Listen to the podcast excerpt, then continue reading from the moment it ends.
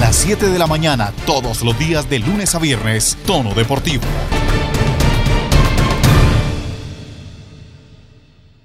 ¿Qué tal? ¿Cómo les va? Muy buenos días, bienvenidos a Tono Deportivo, la mejor información del deporte nacional e internacional. Hoy antes de iniciar con el recorrido y las diferentes noticias, vamos a escuchar una parte de la entrevista que le hizo DirecTV al señor ministro del Deporte Ernesto Lucena y les voy a ir explicando un poco la situación. Primero, hace un año aproximadamente antes del comienzo de la pandemia, estuvimos hablando tanto con el ministro como con el presidente del Comité Olímpico Colombiano, el señor Baltasar Medina, sobre la reacreditación del el laboratorio antidopaje de Colombia. Aquí hay que tener en cuenta una cosa. A Colombia le quitaron esa acreditación luego de que el señor Andrés Botero Philipsburn, que fue el director de Coldeportes, quizá el más exitoso director de Coldeportes en toda la historia, lo trajera a Colombia, lo certificara y comprara los equipos más caros de la historia. ¿Qué pasó? Que cuando llegó Clara Luz Roldán, directora de Coldeportes, luego del señor Botero, dejó que quitaran la acreditación.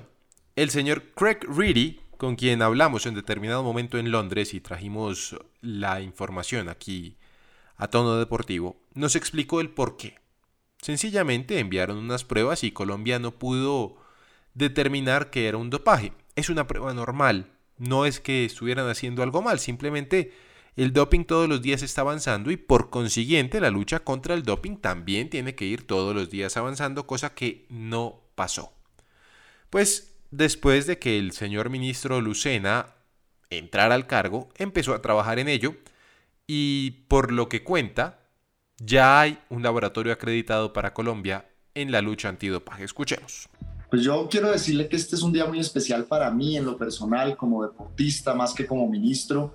Eh, fue una creación, digamos, una recertificación de dos años ardua, que ahora solo esperamos una visita más de la Agencia Mundial Antidopaje, pero le enviamos un mensaje muy positivo a Colombia y a la región volvemos a tener laboratorio con todos los estándares de calidad, seguimos luchando frontalmente contra el dopaje y además sancionando dos leyes que eran fundamentales en el espectro nacional e internacional, que era endurecer las penas, el artículo 380 del Código Penal, y crear el Tribunal Nacional Antidopaje. Así que hoy Colombia, puede decirlo con toda tranquilidad, está en línea con el juego limpio y trabajando siempre por esa Colombia tierra de atletas que tanto soñamos y tanto queremos. Hasta ahí muy bien, señor ministro. De hecho, aplausos para usted y para todas las personas que trabajan en el ministerio y que hicieron lo posible y lo imposible para que Colombia vuelva a tener un laboratorio antidopaje. Eso quiere decir que seguramente se cerró el convenio con una de las universidades más importantes del país, como es la Universidad Nacional, para poder tener el laboratorio y empezar a trabajar en pro de ello. Ahora, hay una situación con el tema del dopaje. Hablamos con el presidente del Comité Olímpico Colombiano, Baltasar Medina, presidente saliente, porque en próximos días habrá una elección. Esperemos que quede la mejor persona idónea para poder manejar el Comité Olímpico también, como lo hizo Baltasar los últimos años. El señor Medina habló con tono deportivo y le expresó lo mismo que al ministro, la necesidad de que algunos deportistas, específicamente los clasificados a Tokio 2020, puedan tener la vacuna en un grupo prioritario. ¿Cuál es el grupo prioritario específicamente? No sabemos. ¿Cuándo la van a vacunar? No sabemos. Llegan y llegan vacunas, por supuesto, no en grandes cuantías, pero llegan vacunas. El tema es que no se sabe cuándo se van a aplicar, ni cómo están los grupos, ni a quién se las están aplicando. Dicen que a las personas de los servicios de salud y ojalá así sea y no haya vacunas perdidas. Pero hay un tema y es que hace unos días hablando con diferentes atletas, me mencionaban la posibilidad de que algunos de ellos los llevaran a Estados Unidos a que les pusieran la vacuna ya para poder empezar a competir. Y entonces el grupo prioritario en Colombia, ¿qué pasa? Escuchemos lo que dijo el señor ministro. Nosotros de la mano del Comité Olímpico Colombiano logramos que los atletas quedaran, los que van a Juegos Olímpicos, quedaran incluidos dentro del decreto que se expidió recientemente para las fases de vacunación. Evidentemente, el Comité Olímpico también ha enviado una, digamos, un discurso sobre esto y es que los atletas no deben saltarse por ahora los grupos prioritarios y eso es importante decir. Nosotros tenemos listas Las vacunas, cuando sea el momento, evidentemente no se han pedido como obligatorias para los Juegos Olímpicos hasta lo que sabemos, pero están asignados ellos como grupo prioritario. Más o menos nosotros calculamos que entre atletas y delegación se irán unas 180 vacunas, dado que va a estar tan restringido el acceso a Juegos Olímpicos, pero están garantizados nuestros atletas que quieran tomarse las vacunas o que quieran aplicarse las vacunas aquí en Colombia para poderlos llevar, obviamente, a esos Juegos Olímpicos con todos los protocolos de bioseguridad. Ok, creo que queda claro que ellos tienen un grupo prioritario, esperan el momento preciso, cuando es el momento solamente ellos lo saben, nadie más lo sabe, nadie, ni usted, ni yo, ni ninguno de los que está escuchando este programa, de los que andan a pie, sabemos cuándo van a ser esas fechas, pero ojalá lleguen las fechas. Seguramente si los deportistas y las federaciones así lo ven necesario, viajarán a otros países a aplicarse la vacuna. Pero hay algo que llama poderosamente la atención. El señor ministro dice que hay 180 vacunas reservadas para deportistas y delegación para Tokio 2020. Claro, yo no sé si el señor ministro tenga claridad sobre cuántos atletas va a clasificar Colombia a las Olimpiadas. Lo hemos hablado en tono deportivo muchísimo. Estas podrían ser las Olimpiadas con menos competidores colombianos en los últimos 16 años probablemente. ¿Está bien? Digamos que estamos finalizando un ciclo importante de grandes deportistas y hay que empezar a pensar en el recambio, algo de lo cual hemos hablado muchísimo en tono deportivo. Él habló precisamente de la cantidad de personas que esperan clasificar. Él dice que esperan que se clasifiquen alrededor de 100 personas quedarían 80 vacunas para la delegación, que serían miembros del Comité Olímpico, entrenadores, médicos y demás personas que hacen parte, por supuesto, de todo este andamiaje enorme que llevan los deportistas colombianos. Pero estamos sobre 35, 36 clasificados en este momento. Estamos a algo así como seis meses, quizá un poco menos, cinco meses de las Olimpiadas. Y a mí pues por lo que veo y por lo que calculo, no creo que alcancemos a los 100 clasificados.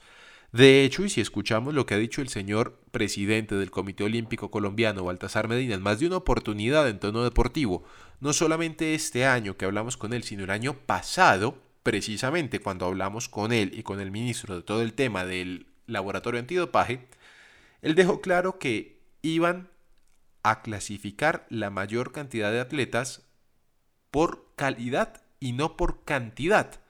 Quiere decir que están buscando, como bien va a decir el ministro ahora más adelante, revalidar medallas y tener medallas. Lo complicado va a ser que varias de las medallas que tuvimos hace cuatro años en Río de Janeiro ya no están. Yuri Alvear se retira del deporte, no alcanza a estar en las Olimpiadas. El señor Oscar Figueroa, Oscar Albeiro Figueroa, no va a estar en las Olimpiadas, retirado del deporte activo.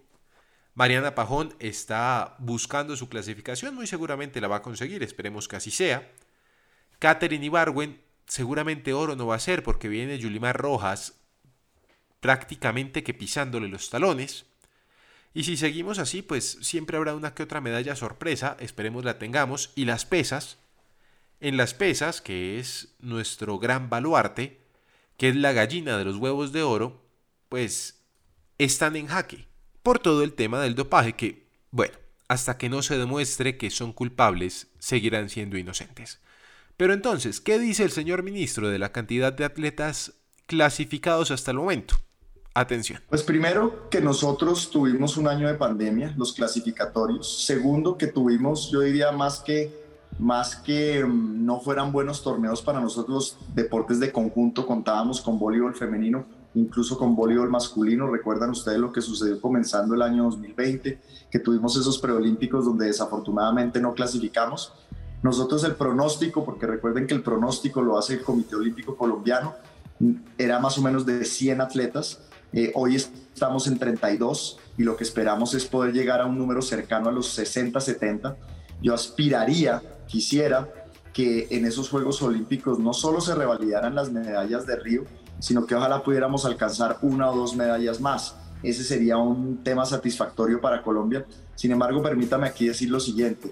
Tokio van a ser unos Juegos Olímpicos sui generis. Creo, y ha sido mi opinión y lo he dicho en diferentes foros, que las potencias tradicionales se mantendrán, los primeros puestos de los Olímpicos se mantendrán. Sí veo unos Juegos Olímpicos en el resto de países donde estamos nosotros, eh, que será el día de la competencia determinante. Vamos a ver si van a permitir, hacer concentraciones en Japón antes de los Juegos Olímpicos. Eso pareciera ser difícil, dependiendo de cómo llegue anímicamente cada uno de esos deportistas. Todo lo que puede suceder de aquí allá va a ser que esos, esas que no son potencias deportivas, que están siempre en los primeros puestos, se decante casi que el día de la competencia. Esa es una óptica que tengo como ministro, como deportista, con lo que he podido hablar y por eso hacemos tanto énfasis hoy ya y pensar en lo que son los Juegos Olímpicos de París y los futuros Juegos de Los Ángeles.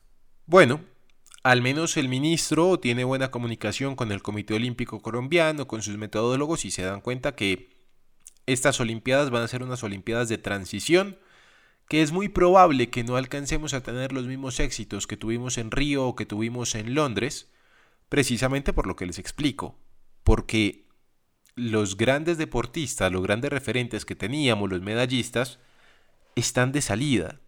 Y no estamos criticando ni estamos diciendo nada diferente a a todos nos llega la edad y el tiempo no perdona. No perdona a los deportistas y no nos perdona a nosotros tampoco. Y desgraciadamente, mientras más grandes nos hacemos, hay gente joven que va llegando y también lo está haciendo bastante bien, que es el caso, por ejemplo, de Katherine Ibarwen, que para nosotros siempre va a ser la reina, absolutamente, siempre va a ser la reina, pero no podemos hacernos los ciegos, sino ver que Yulimar Rojas viene ahí haciendo un muy buen trabajo. Ojalá, ojalá y se logren clasificar los 100. Yo hablo desde quizá la razón, quizá desde el estudio, quizá desde las métricas, quizá también desde la estadística, que, repito, la estadística puede mentir, al final el deporte es de algo especial, es de momentos, es de cómo se levanta el atleta el día de la competencia, bien lo decía el ministro. Ojalá nos equivoquemos y las estadísticas se equivoquen y Colombia termine clasificando muchísimos deportistas. Pero al final lo importante es no qué tantos deportistas se clasificaron, sino qué tantos deportistas se clasificaron y al mismo tiempo obtuvieron medallas o títulos representativos para Colombia, específicamente diplomas olímpicos. Por ahora, por ahora los que están sabemos que quieren hacer un gran trabajo. Vuelvo y repito, Tono Deportivo siempre está del lado del deportista, siempre quiere que le vaya bien al deportista colombiano. Y esperamos que tanto el ministro Lucena como el Comité Olímpico Colombiano, con todas las personas que en él trabajan, puedan sacar adelante estas Olimpiadas de Tokio 2020 que van a ser unas de las más duras, más complicadas. No solamente por la pandemia, porque al fin y al cabo con la pandemia tenemos que pelear todos y tenemos que enfrentarnos todos sino con la cantidad de deportistas y, desgraciadamente, con las ausencias que vamos a tener. Bienvenidos. Esto es Tono Deportivo. En Tono Deportivo, automovilismo. Tras 61 años de ausencia, regresa Aston Martin a la Fórmula 1. La marca presentó el monoplaza AMR21 con el que correrá en su regreso a la máxima categoría del automovilismo mundial. Todo se gestionó por la compra del multimillonario canadiense a la marca Aston Martin. Nuevamente se verá el color verde esmeraldado y oscurecido característico del equipo que dio sus últimos repasos en las carreras de la Fórmula 1 en la década del 60. Para tener en cuenta del equipo Aston Martin es que su principal piloto y el hombre sobre el cual se estará construyendo absolutamente toda la nueva escudería es Sebastian Vettel, que terminó su contrato con Ferrari y pasó inmediatamente al nuevo equipo de la Fórmula 1. Seguimos hablando de automovilismo, esta vez de Sebastián Montoya, el primogénito de Juan Pablo Montoya, quien regresó a las pistas luego de haber firmado una extensión de su contrato para este año 2021 con una de las escuderías más importantes a nivel formativo, ya que, ojo a esto, hace parte de la escudería Ferrari. Sebastián Montoya, hablando de lo que fue su experiencia en el circuito de Paul Ricard. Hola a todos, es Sebastián Montoya, ya terminamos acá los dos días en Paul Ricard.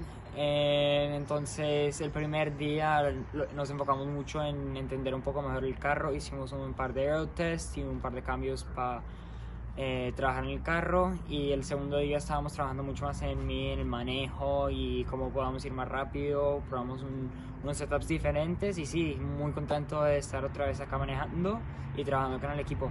Mientras tanto, su padre, Juan Pablo Montoya, sigue en la preparación de su coche, el McLaren, que estará conduciendo en la Indy 500, la mítica carrera de la cual ha sido campeón en dos oportunidades. Esta es la primera vez que compite desde 2017 cuando quedó campeón. En tono deportivo, fútbol. Hablamos de fútbol en tono deportivo, estamos tras la pista de lo que ha sucedido últimamente con la Confederación Suramericana de Fútbol, la CONMEBOL. De acuerdo a las informaciones que tenemos, esto depende por supuesto de cada una de las fuentes que se tenga porque aún no hay una decisión conjunta, puede que vayan a haber eliminatorias, como puede que no. Ayer advertíamos que Brasil y Paraguay estaban en un lado, en una de las bermas, y ellos se mantenían en que no debía realizarse estas fechas de eliminatoria. Jürgen Klopp salió a decir en rueda de prensa que él no iba a prestar a sus jugadores por ningún motivo. Se suma el gobierno alemán, se suman las declaraciones y las normas que ha puesto el gobierno español de cuarentena obligatoria a todas las personas que lleguen desde Latinoamérica, incluido Colombia.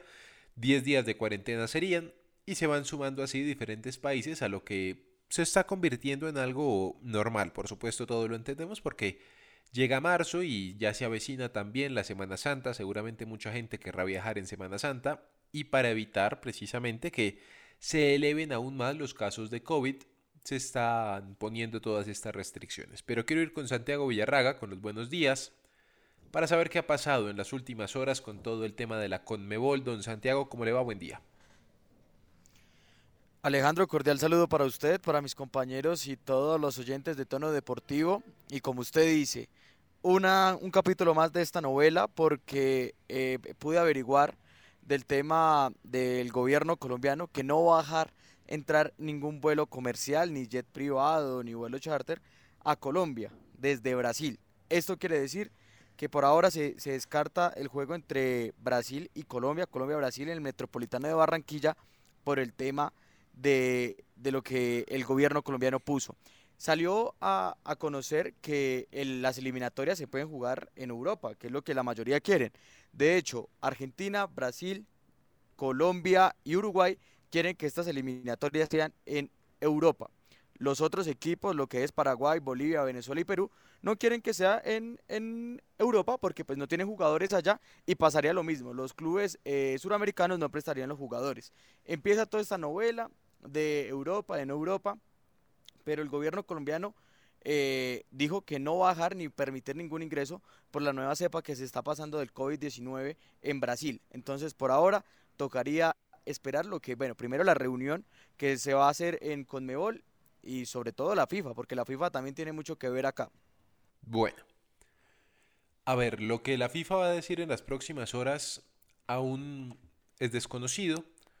Lo cierto es que Jan Infantino le ha pedido a la gente de la Conmebol un tiempo más para poder hacer el último esfuerzo frente a los gobiernos, no tanto frente a los clubes, sino frente a los gobiernos, para que permitan que determinadas personas, específicamente futbolistas, no tengan que realizar la cuarentena obligatoria al ingresar al país.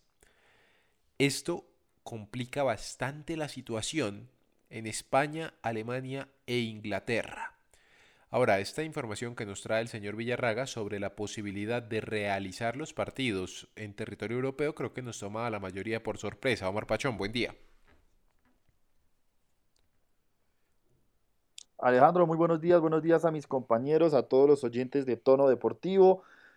Sí, como usted muy bien lo dice, se empiezan a complicar las cosas y se empiezan a complicar por lado y lado porque, bueno, puede que ya muchas eh, personas, sobre todo ya alguna que otra federación, esté más de acuerdo con eh, no jugar esta próxima fecha de eliminatorias, con que ya más países eh, han puesto restricciones, como es el caso de España, prácticamente de las ligas top como tal, el único país que no, ha puesto, puede que en, en, las próximas horas sí sea así, es Italia ya pues es, es, un tema más complicado, ¿no? Más complejo. Yo creo que este pulso lo perdió Infantino y lo perdió por lado y lado porque Infantino intentó ayudar a la Conmebol e intentó al mismo tiempo quedar bien con los clubes y no se puede, no, no, no supo tomar partido y mm, en este momento pues eh, unas eliminatorias que, que se han visto muy afectadas por el COVID puede que tenga que cambiar el formato o, el tema de la puntuación como tal, que se juegue a una sola ronda como tal, no ida y vuelta, porque es que está muy apretado el calendario y por más que el Mundial sea en noviembre, las fechas de pronto no cuadran y sería embutir más partidos en un cronograma que poco cede. El tema también pasa por la Copa América, preocupa también ese tema, porque en Europa están avanzando muy rápido y aquí la inmunidad de rebaño puede que no llegue tan pronto como se esperaba o se espera por la velocidad de las vacunas. Está complicado el tema, puede cambiar eh, de fecha, y de hecho algunos estaban diciendo que puede ser antes de que arranque la Copa América, yo lo veo muy complicado porque pues o se preparan para los partidos eliminatorias o se preparan para la Copa América, son dos partidos totalmente diferentes, entonces eh, es complejo, o si se da, si solo se jugaría, pues sentaría un precedente jugarlo solamente con jugadores de Sudamérica o pues de América Latina. De hecho, algunos estaban diciendo que también puede llamar jugadores de Asia, que no están teniendo ese problema de, las restricciones como tal, pero serían unas eliminatorias yo creo que atípicas. Hay, hay mucho que, mucha tela por cortar en todo esto, pero yo creo que al final de pronto el que más eh, o los que más salen victoriosos como tal yo creo que son los clubes que siempre han tenido esa puja con la FIFA de tener que prestar a los jugadores, que ellos son los que pagan sus sueldos, son los dueños de sus derechos deportivos y que siempre se han visto en la obligatoriedad de prestarlos sí o sí.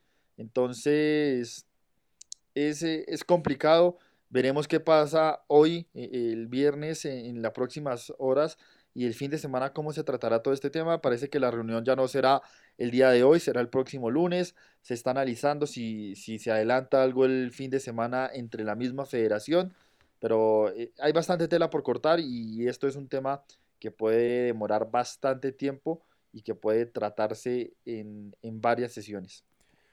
Si las cosas continúan como van, el 10 de marzo habría conocimiento de quiénes son los llamados, los convocados a una posible eliminatoria. Pero hay que esperar, porque el día 8, es decir, el lunes, se supone que será el anuncio oficial de lo que va a suceder. Claro, esto puede pasar el lunes, como puede pasar el domingo, o puede pasar en un par de minutos o en un par de horas. Así que vamos a estar pendientes de la situación. Antes de seguir, a mí me preocupa el tema que dice Omar, la situación del rebaño, ¿no? Las vacunas y cómo se van desarrollando frente a Colombia de hecho, escuchábamos hace unos minutos al ministro del Deporte, Ernesto Lucena, quien hablaba de los deportistas clasificados a Juegos Olímpicos que hacen parte de un grupo prioritario. Aquí la pregunta es y la duda es, pues, ese grupo prioritario como cuándo va a tener vacuna. Porque hasta el momento no saben ni siquiera para quién alcanza la vacuna o las dosis de vacuna que han traído. Dicen que es para los médicos y ojalá sea así, ojalá los vacunen a todos prontamente. Pero aquí la cosa no avanza, no avanza para nada. Pero bueno, vamos a hablar de fútbol. Eh, pasamos del plano. Alejandro. A ver, dígame, Omar. Y otro tema para complementar.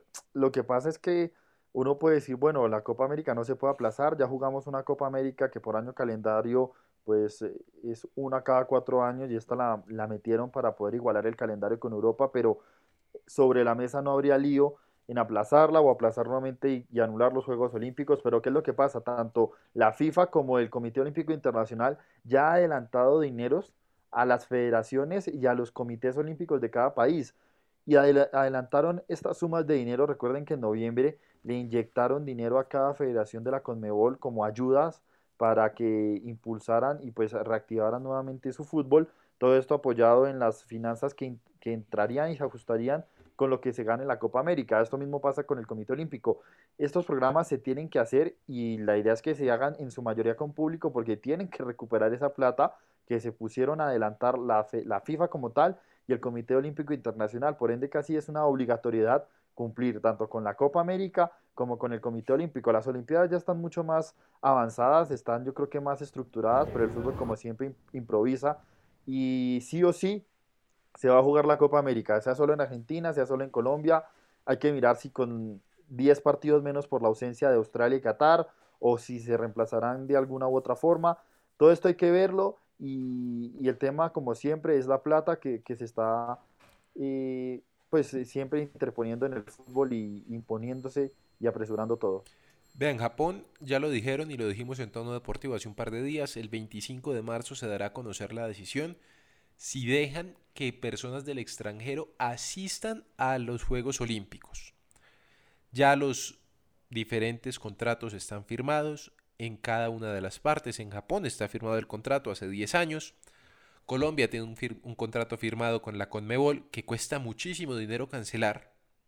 Y precisamente por eso, como cuesta tanto dinero cancelar, es más fácil hacer los, los Juegos Olímpicos y es más fácil hacer la Copa América. Entonces, Alejo. lo que hay que hacer es esperar, dígame Santiago. También se estudia la posibilidad de aplazar el Mundial. Le digo que esos me acaban de decir que también se estudia la posibilidad de, de aplazar el Mundial por temas de, de la apretada fechas eliminatorias, no solo acá en Sudamérica, sino en todo el mundo. Yo creo que deberían pensar en cambiar la sede del Mundial, eso sería genial para todos. Qatar no está preparado para un Mundial y menos en estas situaciones, creo yo, Santiago. Pues Alejandro, lo que usted dice es muy cierto, o sea, no están preparados. Segundo, pues el, el tiempo, la fecha que se va a, hacer, se va a realizar el, Mundial. Pero es que no sé a qué directivo se le, se le ocurrió de sí o sí hacer la Copa América, sí o sí mandar eliminatorias, porque es que recordemos que acá en Sudamérica las eliminatorias están muy apretadas. Con decirle que se está estudiando que si se llega a presentar el aplazamiento de estas eliminatorias, se van a jugar en el mes de diciembre. Entonces tendríamos eliminatorias en octubre, noviembre y diciembre. Más de eso en eh, el próximo año y antes de la Copa América estaríamos una semana antes eh, jugando otra vez fechas eliminatorias. Entonces ahí es donde uno se pregunta, ¿los jugadores qué? ¿Si van a tener la capacidad? Porque van a estar en, en, sus, en sus clubes finalizando temporada y vienen a disputar una Copa América y también un cupo para el Mundial. Ahí está el tema. Hay que esperar para saber cómo se va a desarrollar toda esta situación tan compleja que se está viviendo por el COVID y porque los señores de la Conmebol por fin se dieron cuenta que esto a las patadas no se puede. Que a las patadas se podía y pudieron un par de veces, pero no siempre se puede a las malas, Omar. Y Alejandro, yo creo, hablando de eso que dice Santiago, yo sí veo más viable y hablé, con una persona pues eh, que trabaja con la FIFA, yo creo que todos aquí lo conocemos, y es más viable que el Mundial se aplace, así sea unos meses, por lo menos que se juegue en junio a pesar del intenso calor, o de hecho un año más. Pero es muy difícil y yo diría que casi imposible que se cambie de sede por la inversión que ha hecho Qatar, por la promoción que ha hecho Qatar, por eh, todo lo que implica. Recordemos que parte de que Neymar esté en el PSG es porque Qatar lo está usando como propaganda para esta Copa del Mundo. Exactamente, entonces eh, yo lo vería imposible que cambiara, yo sí creo que de pronto pueda aplazarse, y es que, a ver, ustedes hagan las cuentas, no da el calendario, por lo menos de la Conmebol, para que se acabe de buena forma las eliminatorias sin apretujar mucho el, calendario, y no solo nuestras eliminatorias, yo veo mucho más embolatadas, por así decirlo, coloquialmente, las eh, eliminatorias asiáticas, por eso es que Qatar y Australia se tuvieron que bajar del bus, porque allá también están teniendo ese mismo problema y la verdad es que Europa ni siquiera ha empezado y bueno, Europa no tiene su problema, al final los encierra, hace lo que hizo Portugal, porque como Inglaterra cerró para, para Portugal también las fronteras, pues su selección va a tener que jugar en Italia. Entonces los europeos no tienen ese problema, pero el resto del mundo qué? El Mundial no es solamente Europa, para eso está la Eurocopa. Bueno, la situación está clara, pues al menos nosotros la tenemos clara. No creo que la gente de la Conmebol la tenga tan clara. Se nos acaba el tiempo, quiero ir con don Juan David Forero, que tiene información del Independiente Santa Fe. Hay un jugador, exjugador del cuadro cardenal, que hombre, a mí, a mí me molesta mucho lo que, lo que hizo. Me molesta no porque haya jugado en Santa Fe, le deba muchas cosas a Santa Fe y salga a decir que es hincha de millonarios, eso es lo de menos. Al final, pues uno ve jugadores que juegan en un equipo y son declarados hinchas de otros, eso es lo de menos. A mí lo que me molesta, señor Forero, es que el jugador en cuestión, Dixon, Rentería, si no estoy mal, ha salido a decir que todo lo que se dijo de él era culpa de Santa Fe, que él no tenía ningún tipo de responsabilidad en las derrotas del cuadro cardenal que se le ponían a él. Al final, pues todos vimos los partidos, todos sabemos qué pasó, todos sabemos qué errores se cometieron, tanto, tanto del cuerpo técnico como del propio jugador. pero salir a tirarle agua sucia a la gente cuando se está ya en otro país no me parece correcto, don Juan David, buen día. Bueno, un saludo para, para los compañeros y realmente sí hay que decirlo, el tema fue, fue unas declaraciones quizás inoportunas por todo lo que fue su salida, ¿no?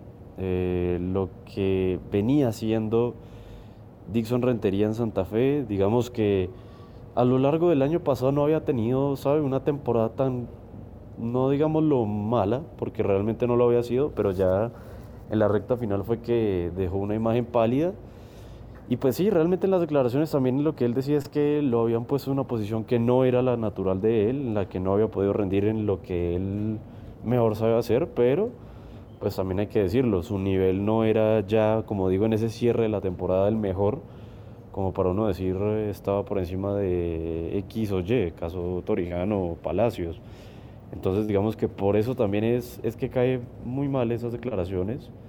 Eh, la gente quedó obviamente muy, la, gente de Santa Fe quedó muy sentida por lo que usted decía, no crea, eh, por lo menos el hincha sí lo sintió mucho así.